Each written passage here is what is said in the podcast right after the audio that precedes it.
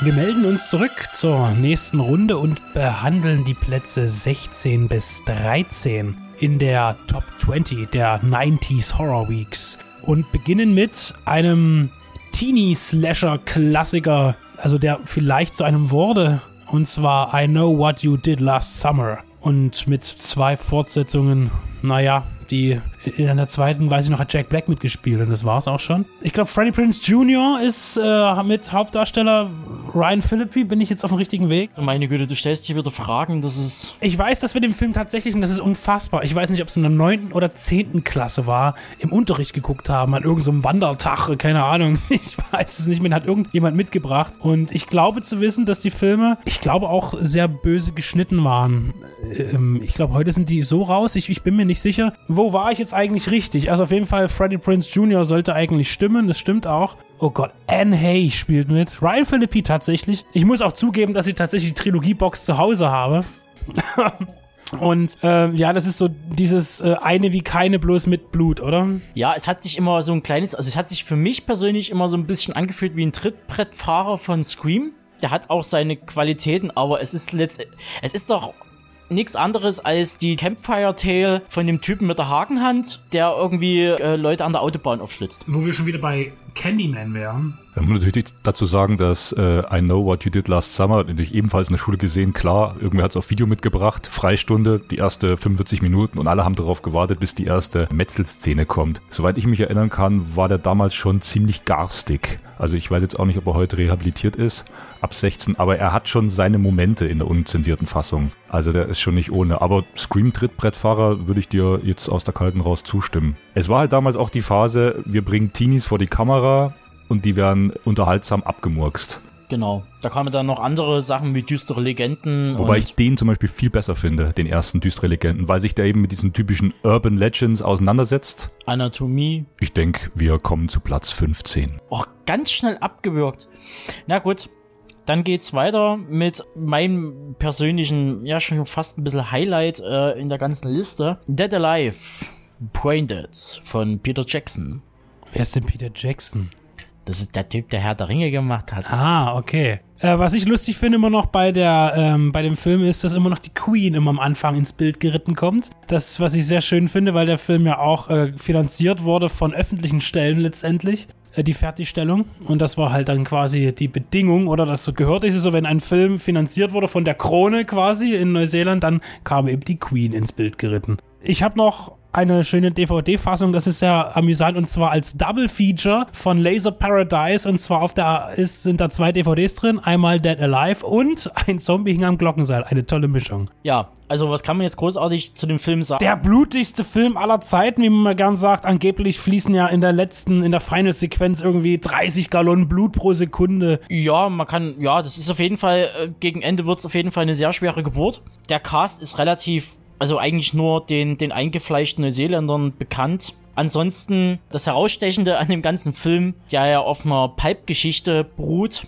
aus den 30er, 40er Jahren, sind natürlich die Effekte von Bob McCarran, den viele vielleicht noch kennen, also den viele kennen aus dem äh, Dschungelcamp, aus dem Deutschen, äh, Dr. Bob. So viel dazu. Da muss ich mit meinen Dschungelkenntnissen leider passen.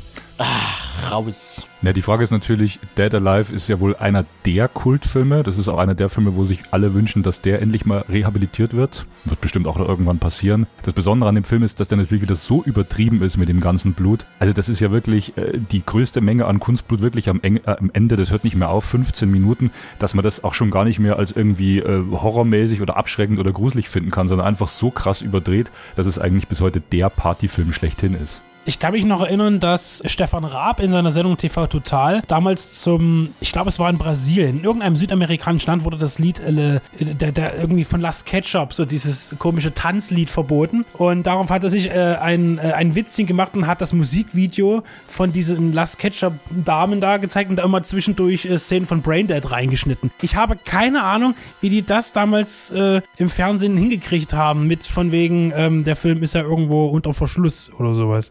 Auf jeden Fall äh, kann man zu dem Film jetzt all zusammenfassend zum Schluss nur noch sagen, Zingaya. Und damit kommen wir zum vorletzten Platz. Francis Ford Coppolas Dracula. Kamera, Michael Ballhaus. ein sehr billiger Film seiner Zeit und zwar hat man Francis Ford Coppola ein bisschen das Budget gekürzt, weil er ein bisschen über die Stränge geschlagen hat in den letzten Jahren und man hatte ein sehr, sehr minimalistisches äh, Budget gehabt für den Film, was dem Film aber sehr gut getan hat. Das hat auch Michael Ballhaus gesagt weil nämlich zu der Zeit ja schon CGI langsam im Entwickeln war und man hätte mit einem großen Budget natürlich darauf zurückgreifen können, aber da es eben nicht möglich war, hat man natürlich sehr viel Handmade gemacht, sehr viel Fotomontage, viel gebaut, Miniaturen und so weiter, was den Film sehr, sehr gut steht und eine unheimlich geniale ähm, Atmosphäre schafft. Ja, und tolle Maskenbildung, wenn ich jetzt an Gary Oldman denke. Und äh, der Film hat das tatsächlich auch eine sehr äh, gelungene Optik, wie du gesagt hast. Michael Ballhaus natürlich eine sehr düstere Stimmung und zieht also mit seinem fast schon hypnotischen, äh, mit seiner hypnotischen Atmosphäre den Zuschauer so richtig in diese Gothic-Welt rein in dieses Gothic Tale. Und äh, ja, viele finden diesen nicht besten Film von Francis Ford Coppola. Äh, jetzt ist natürlich die Frage, mit welchen Mitteln der Regisseur eben welch, welche Story ähm, auf, auf die Leinwand gebracht hat. Ich finde, er hat schon sehr viel auch optisch von den äh, Gothic Horrors von Universal beibehalten, was, was so die Settings angeht. Man hat auch hier wunderbar zusammengefasst, es ist ein sehr junger Cast, also gerade Winona Ryder oder äh, Keanu Reeves als, als das junge Pärchen, das quasi auseinandergerissen wird. Anthony Hopkins spielt mit. Ja, und natürlich Gary Oldman als Dracula. Ich kann mich noch an diese tolle rote Rüstung erinnern. Die war sehr faszinierend gestaltet, fand ich. Ja, die weil, am der, Anfang trägt. weil der Fürst Dracul natürlich auch in der Rüstung auch erstmal daherkommt. Ne? Ja, natürlich. Und jetzt kann Tom man noch- Waits spielt noch mit, ja. Dann kann der Film nicht schlecht sein.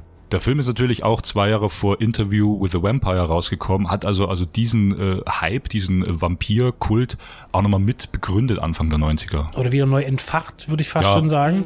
Nicht begründet falsch, entfacht. Und dann auch etwas später, ich glaube zwei Jahre später, kam dann ja auch nochmal auch von Coppola äh, produziert, dann von Kenneth Branagh, der Frankenstein mit Robert De Niro als Kreatur, Richtig. der auch seine, seine Berechtigung hat und das mitträgt.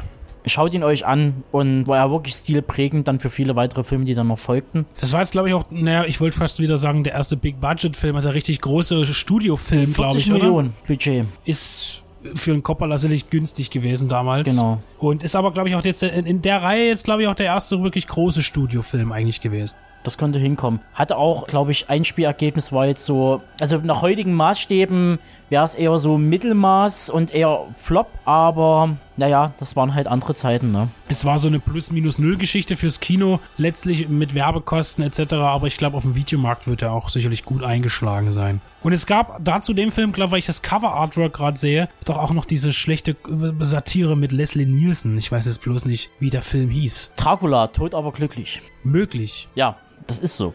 Deshalb ach, kürzen wir es ab und wir kommen zum Action-Highlight in diesem Pod im Land der Raketenwürmer.